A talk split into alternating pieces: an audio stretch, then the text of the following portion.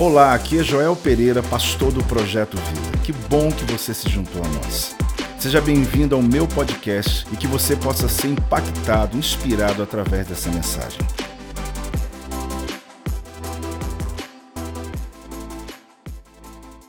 Abra comigo no livro de Marcos, capítulo 7, versículo 24. Nós vamos ler até o versículo 30. E sabendo que esse é um momento tão importante quanto todo o momento que você esteve aqui hoje, desde o início, quando você se assentou. Porém, a palavra de Deus, ela te dá uma oportunidade para que você se mova em direção a ela. A palavra pode ser ouvida, entendida no seu intelecto e nada acontecer, mas a palavra pode entrar no teu coração como uma semente que produz muitos frutos. A minha oração é que essa palavra produza muitos frutos na tua vida. Amém, igreja? Tem alguém nos visitando pela primeira vez aqui hoje? Deixa eu saber. Então faz assim. Amém. Amém. Sejam bem-vindos. Sejam bem-vindos. Que aqui não seja mais um lugar da tua visita, mas seja a tua casa na próxima vez. Amém, igreja? Marcos capítulo 7, versículo 24 diz assim: Aliás, antes de eu ler o texto, o tema que eu dei a esse texto é Você pode ir. Vamos falar juntos? Você pode ir. Eu sei que você ainda não sabe o sentido dessa frase, mas pode acreditar que é bênção. Fala para o irmão do teu lado, você pode ir. Fala para ele. Mas não vai embora ainda, tá? Eu só preciso ainda pregar antes de você ir embora. Marcos 7, 24 diz: Levantando-se, partiu dali para as terras de Tiro e Sidom. Tendo entrado numa casa, queria que ninguém o soubesse.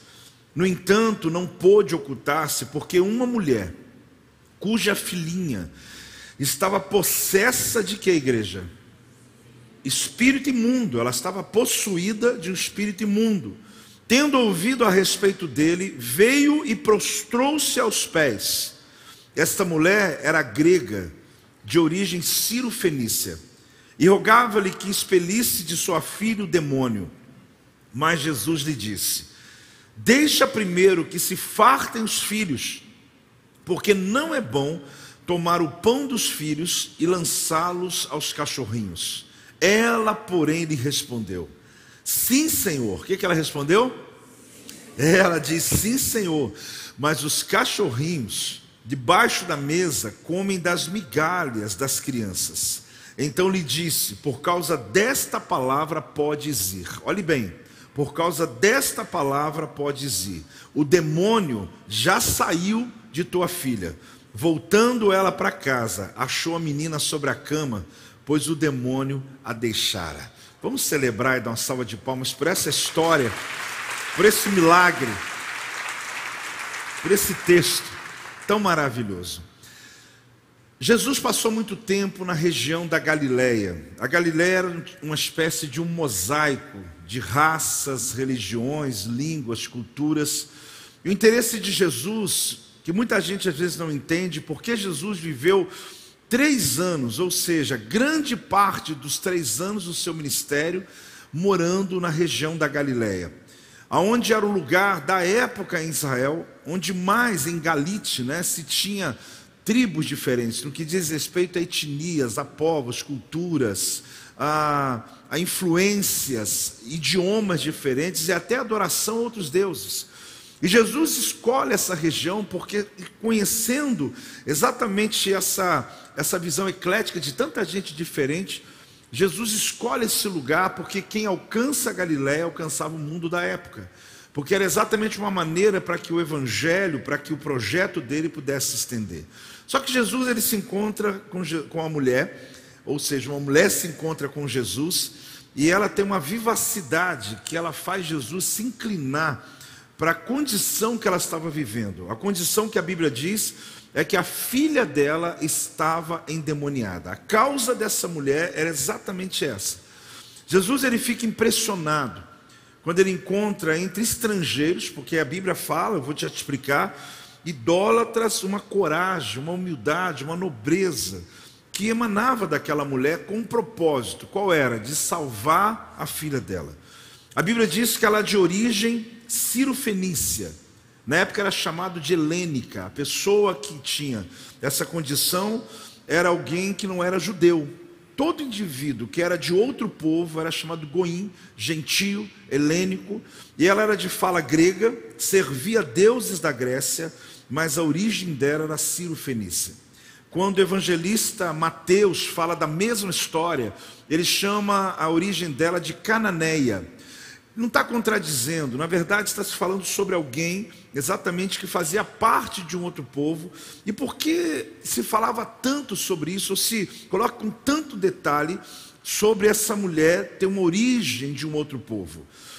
Aquela mulher, ela representava exatamente a condição que a igreja futura nasceria uma igreja com pessoas de várias culturas, de vários países, de vários idiomas.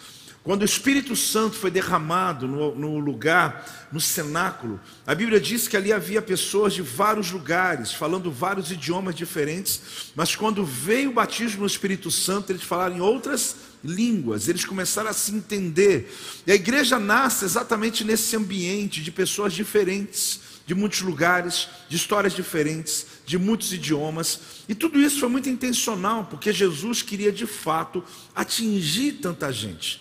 Só que quando eu olho esse texto e desse nome, você pode ir, o que me vem à mente é que todos nós temos ou aguardamos uma liberação, no sentido de que alguém pode nos conceder um acesso que nós não tínhamos antes. Acesso a uma sala, acesso a um documento, acesso a, uma, a um dinheiro, a um resultado, a uma pessoa, acesso a um emprego. A gente fica exatamente nessa expectativa né, de que alguma coisa vai ser liberado sobre nossa vida. O sentimento que esse texto fala é de uma mulher, uma mãe, que pede a Jesus para que ele olhasse para a causa dela, mesmo ela sendo estrangeira. A resposta de Jesus, que você deve ter percebido, mas eu vou fazer você lembrar, ela não foi muito agradável. Foi uma resposta dura. A princípio você acha que nem é Jesus falando, mas ela tinha uma causa, ela tinha uma, e nessa causa, lá no final, ela recebe uma palavra de Jesus. Por causa da tua palavra, você pode ir, a tua filha já está curada. Eu estou te adiantando essa história porque essa palavra é uma profecia de Deus para nós de que alguma coisa que você espera um milagre na tua vida, hoje tem uma palavra dizendo: você pode ir, porque o teu milagre já aconteceu.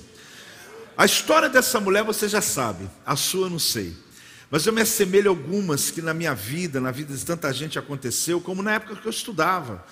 Eu fiquei sabendo que hoje não é muito assim mais, né?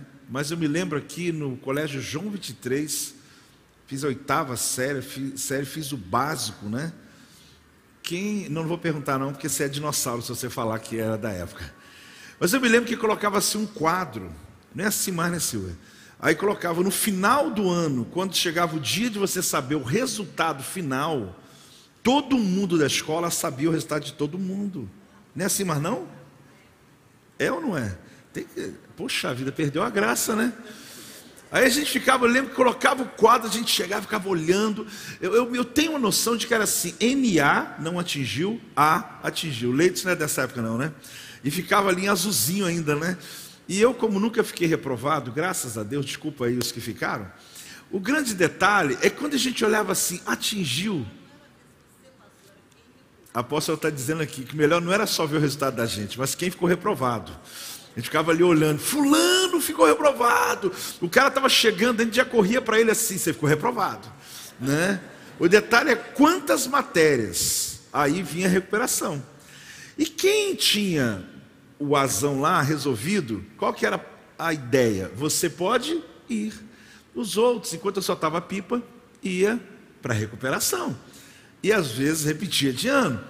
A grande questão é que é muito bom você ouvir de alguém que pode lhe dizer isso. Porque não podia ser qualquer um dizendo você foi aprovado, tem que ser a professora. A grande questão é que isso se repete em muitas coisas, como você que esteve internado no, no hospital porque fez uma cirurgia e a princípio ia ficar um dia, dois dias, três dias, nada do médico da alta. Eu me lembro quando eu tive que fazer uma cirurgia um pouco às pressas, apendicite, e foi assim: eu cheguei para fazer os exames. Quando eu faço exame, é, eu já estava com, com, dor, o médico falou assim: é, Você tem 10 minutos e você tem algum alguém da tua família para você avisar? Eu pensei, eu vou morrer, né? Porque ele olhou meus exames. Eu não estava lá para fazer cirurgia nenhuma. Eu estava sendo de uma reunião aqui na igreja. Eu tinha muita dor. Fui no primeiro médico, ele fez um, um exame na hora, né? Com a mão dele, eu senti uma dor terrível. Ele falou: Apóstolo, já vai indo para o Unimed, já vai se preparando, que tu vai dormir lá hoje. Eu falei: Está amarrado. Né? Porque palavra ruim, né? Como é que pode? Cheguei lá, exame feito, não deu outra ele falou: Olha, só deu sorte, hein, porque a cirurgiã acabou de bater cartão agora. Eu falei: Isso é sorte, doutor, né? E eu fiz a cirurgia. No outro dia eu acordo e quem já passou em hospital sabe disso, né? Vontade de tomar banho, tomar água, comer alguma coisa. Aí a enfermeira já veio: Não pode tomar água, tem que esperar até tal hora. E eu esperando. E quando chegou a tarde, demorou demais a médica para chegar. Eu já estava assim nervoso e quando ela chegou, eu falei, doutora, estou pronto para ir embora. Ela olhou, viu, falou assim: não, o senhor vai dormir mais uma noite aqui. Eu falei, mas eu sou pastor, doutora, eu tenho compromisso. Ela falou, agora que tu vai ficar duas. Você... Acho que ela tem algum problema com o pastor. Aí ela, duas eu não fiquei, não. No outro dia eu acordei cedo e fiquei, né? Estou esperando, estou esperando. Porque eu queria ir embora para casa. Aí ela chegou assim: você está de alta. Ah, você pode ir. Agora, isso é muito pouco. Eu sei que é. Uma noite só. Uma cirurgia de apêndice. Tem pessoas que passaram 20 dias no hospital. Você conhece. Talvez você está aqui hoje. Você passou muito tempo. Essa alta, ela foi esperada. Esse momento que o médico disse, você pode ir. Só que não adiantava o enfermeiro dizer assim, vai embora. Não adiantava um parente seu, vamos pegar as coisas, vamos embora. Adiantava? Não. Você tem que ter o pode ir de alguém que tem autoridade para dizer isso. Porque muita gente vai dizer para você pode ir, mas você não pode. Muitas pessoas vão dizer está resolvido e não está resolvido. Ou quando você tem um documento para ser liberado, alguém diz está tudo certo, não, só o juiz que pode dizer isso, ou só tal pessoa pode dizer isso. Ou pense, querido, naquela dívida financeira, aquela que te tirou teu sono, que você passou alguns anos. Estou falando de um aparelho que você comprou, telefone pagou em 10 vezes, estou falando de algo que tirou a tua alegria, você pagou, refinanciou, refinanciou, e chegou um belo dia, você olhou tudo e falou: É isso mesmo? A pessoa disse: É, acabou, você não deve mais nada. Pode ir sonhar de novo. Talvez você fale, pô, eu nunca senti isso, eu já. Tem alguns momentos na minha vida que eu vivi isso assim muito intensamente. Mas nada parecido com o pagamento desse lugar aqui, desse terreno todo aqui, daqui da montanha até lá em cima. Porque, meu Deus, eu me lembro quando a gente começou a, negociar, a tentar fazer algo, as pessoas falavam assim, pastor, o dono desse lugar não vende nada. Ele não vendia mesmo, não. Ele não abre mão de nada. Ele tem tudo alugado, ele não vende.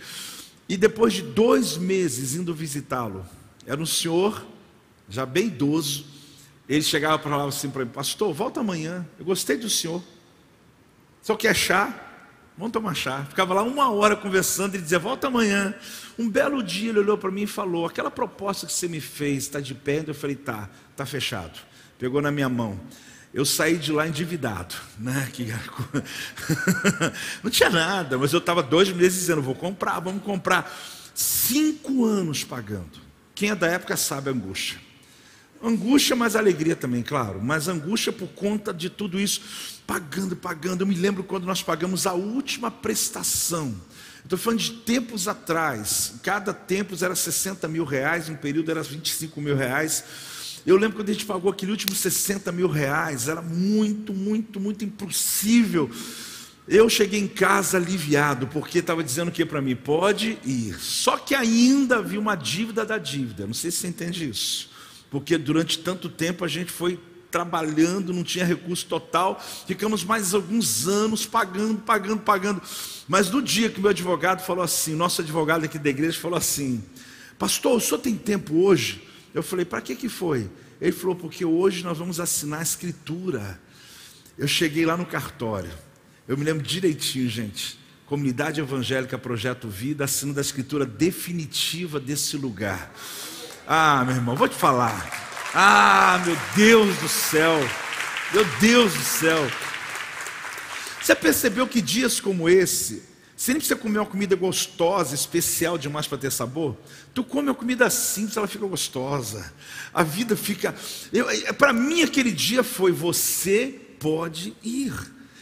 Eu quero que você entenda, querido, que essa frase, ela nasce da boca de Jesus, dizendo para uma mulher que disse algo para Jesus que encantou Jesus, que Jesus não esperava que ela dissesse, a ponto do próprio Cristo dizer: Olha, essa tua resposta está liberando você, pode voltar para tua casa.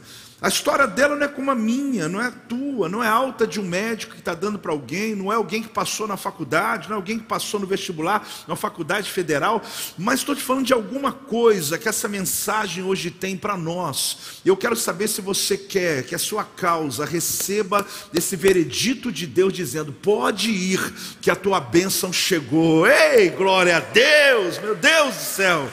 Aleluia, aleluia, graças a Deus.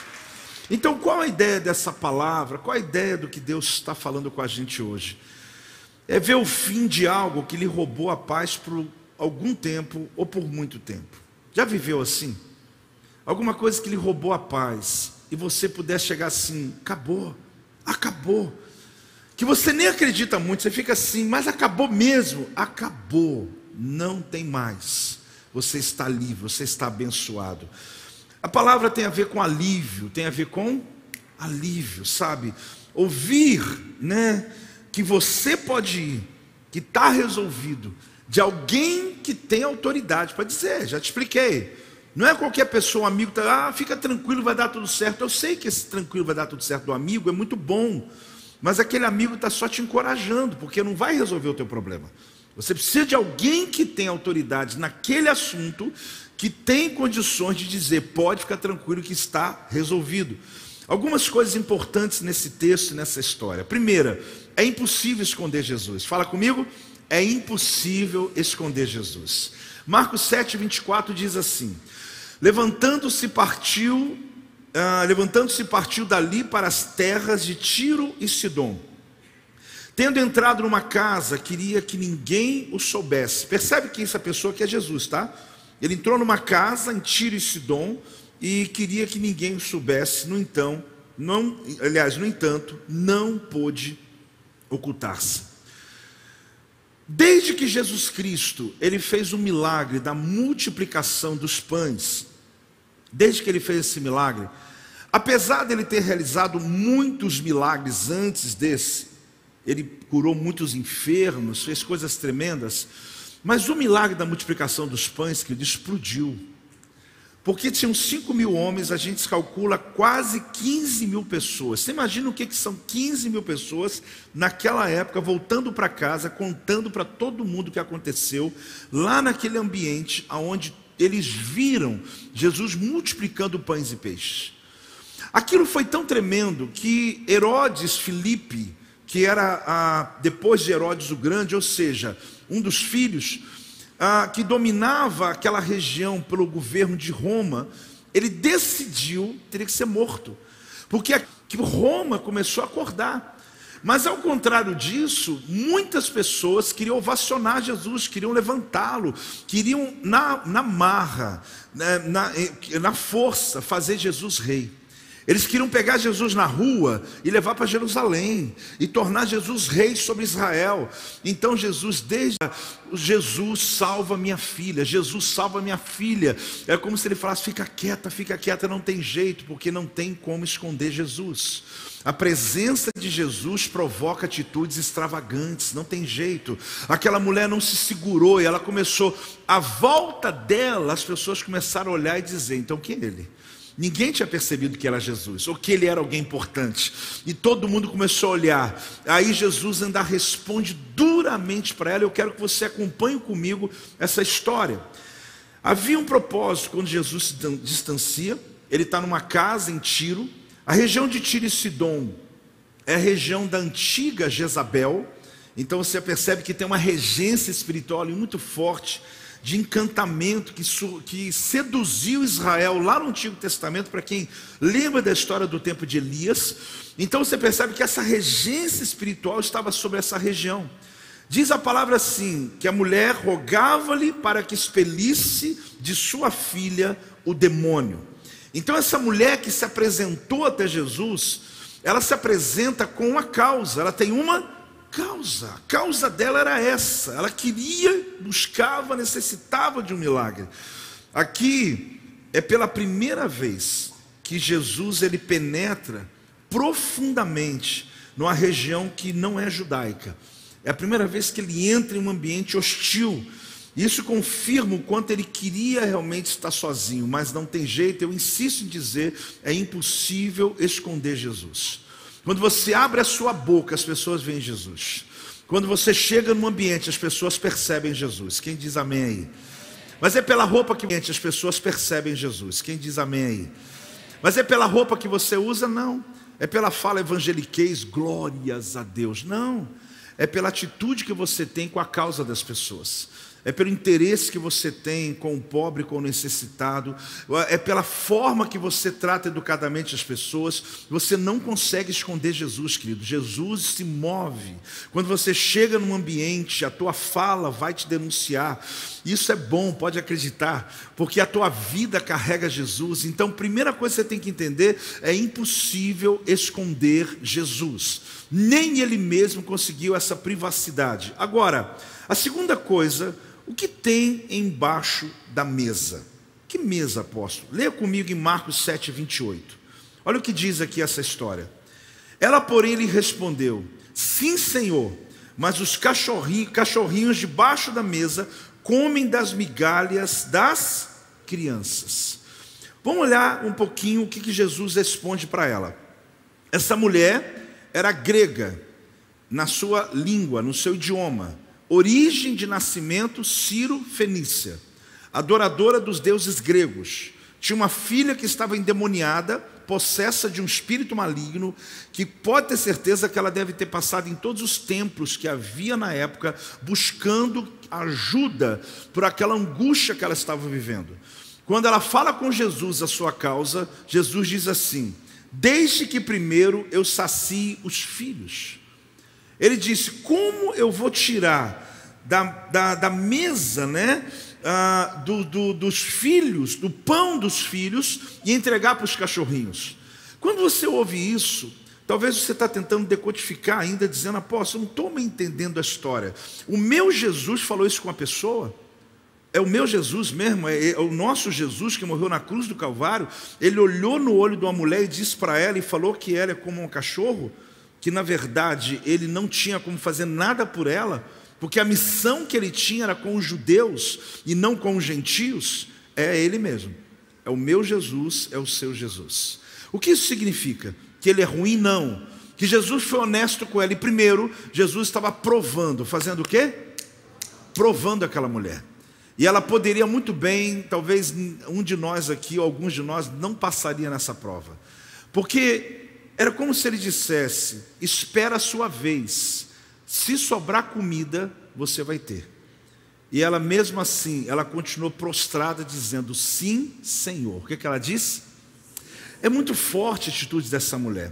Porque a missão de Jesus, preste atenção, era com os judeus. Em João capítulo 1, versículo 12, mas ele veio para os seus, mas os seus não o receberam. Mas a todos quantos o receberam, lembra? Deu-lhes o poder de serem feitos filhos de Deus.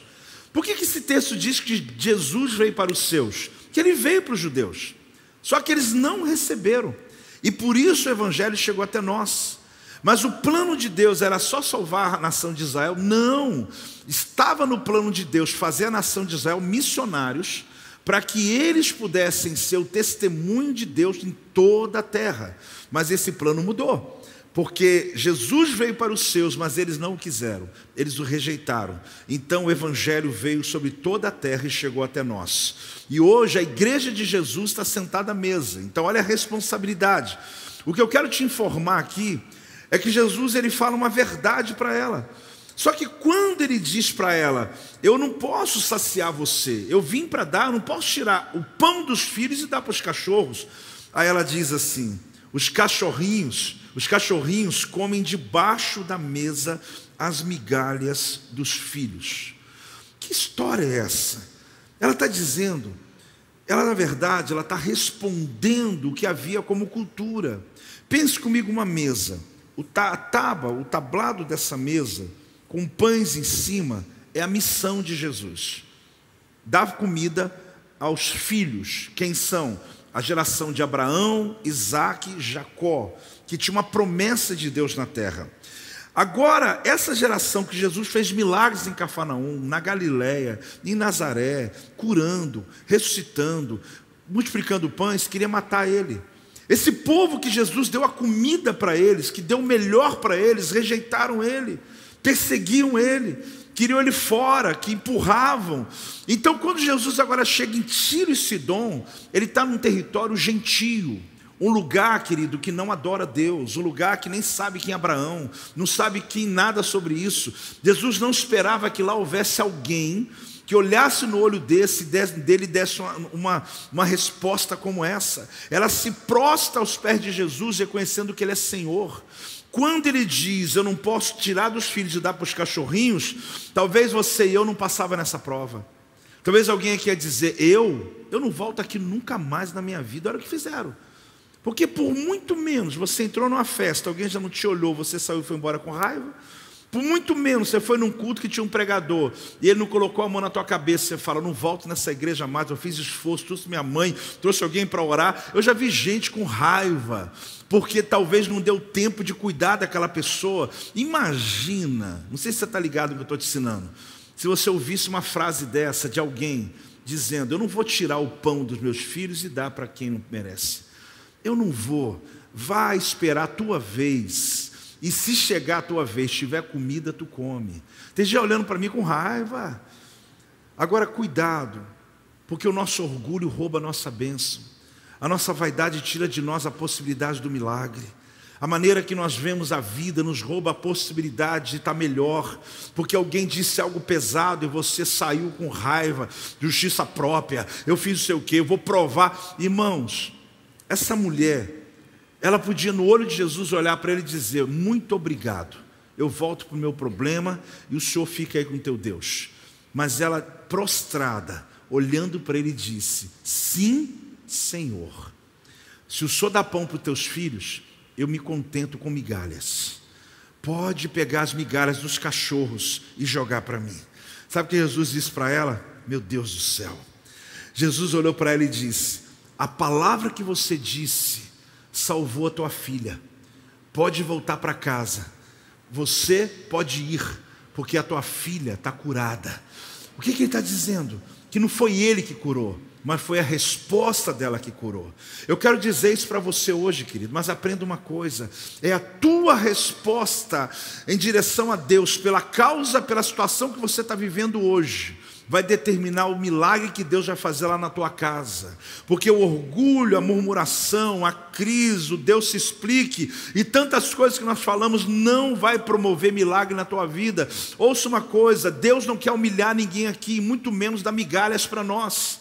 Mas essa história nos faz pensar, porque nós somos hoje os filhos.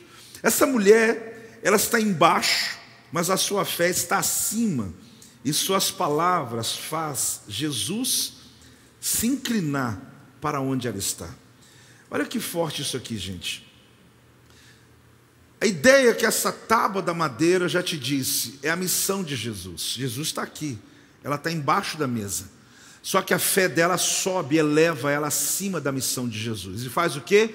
Jesus descer e olhar embaixo da mesa para ver quem está aqui. Porque os olhos dele não estavam para os gentios, mas a atitude daquela mulher fez Jesus olhasse para eles.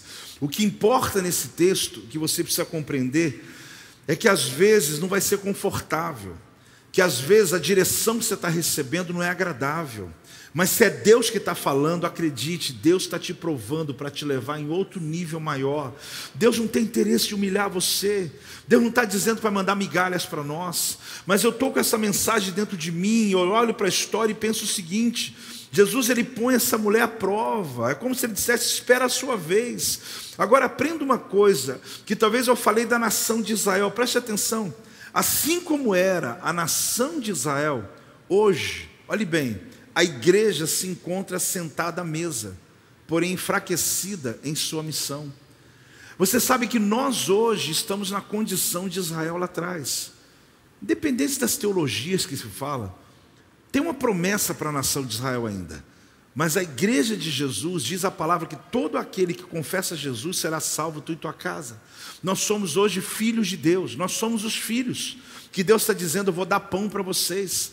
Só que a minha pergunta é: nós que nos assentamos à mesa de Deus, do Pai, comemos do pão, temos palavra, temos a presença, temos o Espírito Santo. Ainda alguns vivem uma vida subjugada pelo diabo. Como pessoas que pegam apenas uma migalha conseguem ter a vida mudada. Sabe por quê, querido? Porque nós às vezes acostumamos religiosamente com a presença de Deus. E às vezes não pedimos e não vivemos intensamente o que o Senhor nos entregou. Eu não sei se você está entendendo o que eu estou dizendo. Aquela mulher disse: se o senhor está dando pão lá para eles, ok, não precisa me dar tudo isso, não. Basta as migalhas para que minha filha seja curada. O que eu entendo nesse texto é que tanta gente sabe tanto de Deus e está vivendo tão pouco de Deus. E algumas pessoas têm algumas migalhas de Deus. Pega um texto, um vídeo, uma palavra, uma história e a vida dela já começa a mudar. Uma pessoa que acaba de aceitar Jesus tem um próximo encontro, ele quer levar a família inteira.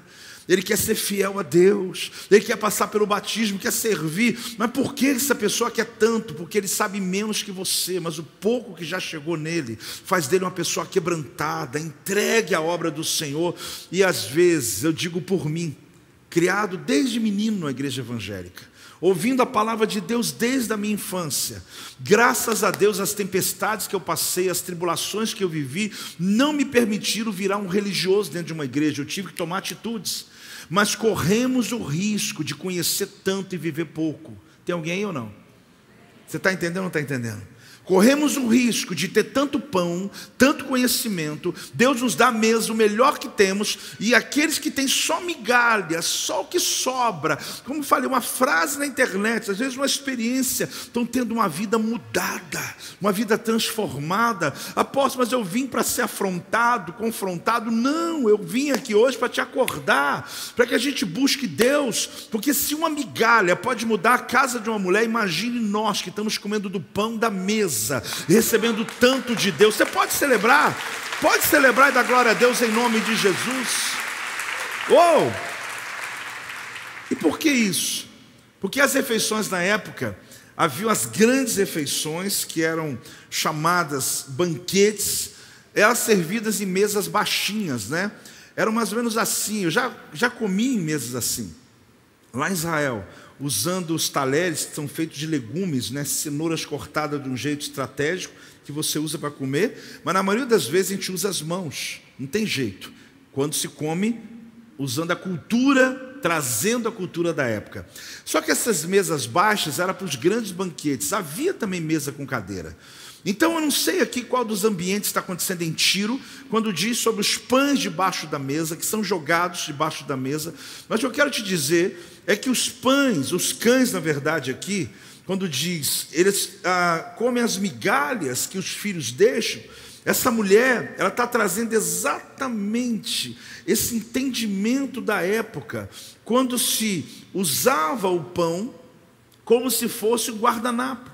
Eu queria te mostrar um pouco isso agora para você entender por que, que essa mulher ela utiliza dessa história ou dessa metáfora, dessa condição para falar a respeito dos pães, das migalhas dos pães.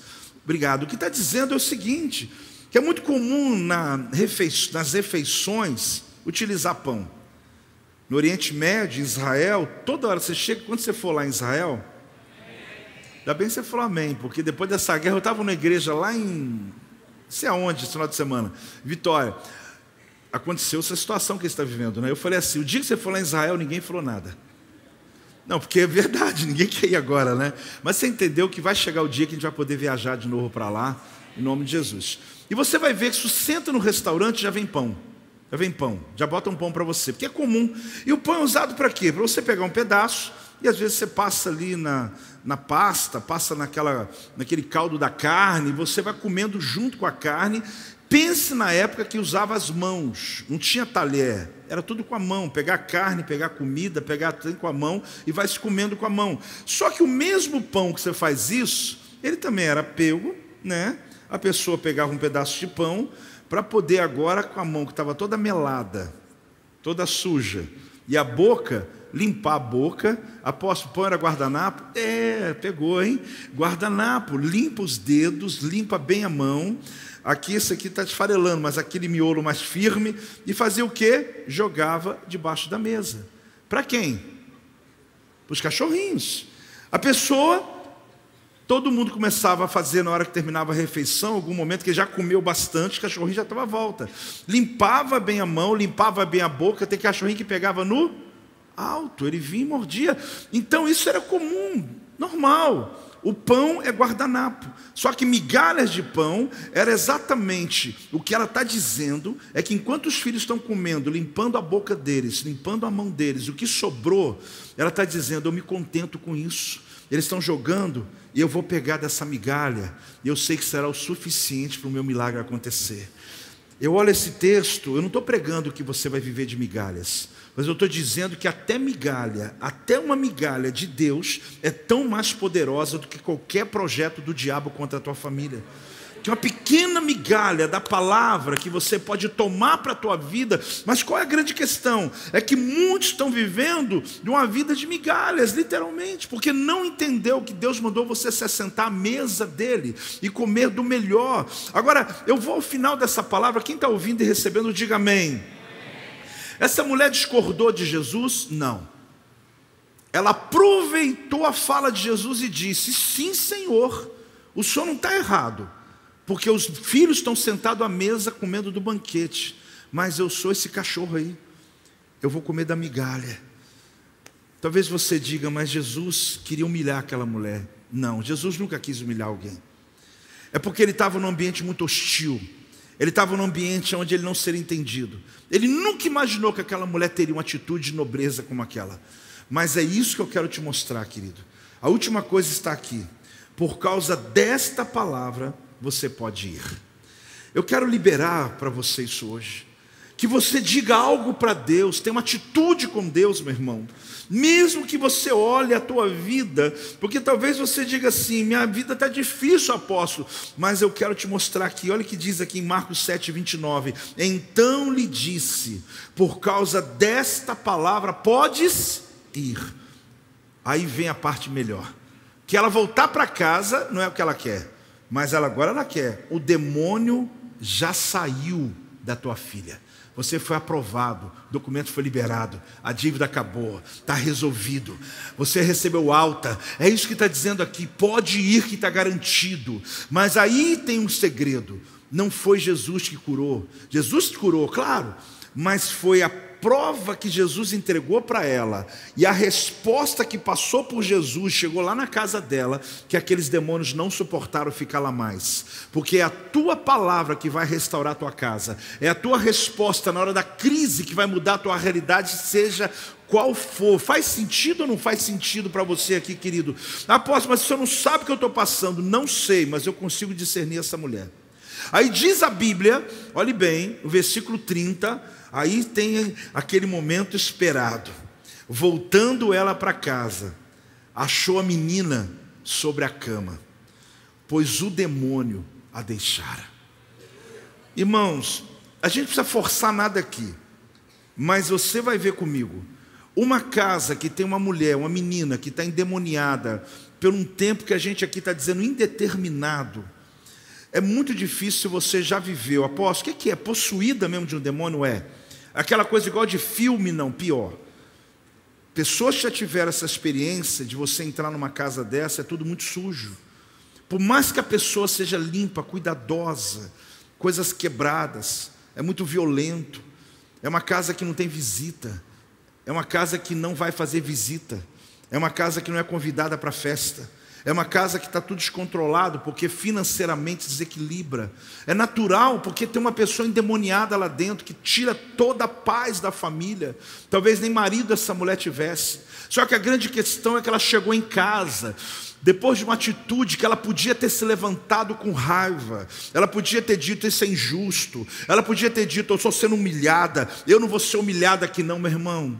Em qualquer tempo confie em Deus. Mas se você tiver uma causa, como um filho doente, uma pessoa doente, uma causa difícil, esquece esse negócio de orgulho e decide uma coisa: na presença de Jesus a gente é extravagante. Oi, tem alguém aí, meu amado? A presença de Jesus ela provoca atitudes extravagantes. A gente faz coisas que talvez alguém olhe e fala: como que pode? Eu cheguei aqui e vi aquele irmão de mão levantado, o cara te conhece o trabalho.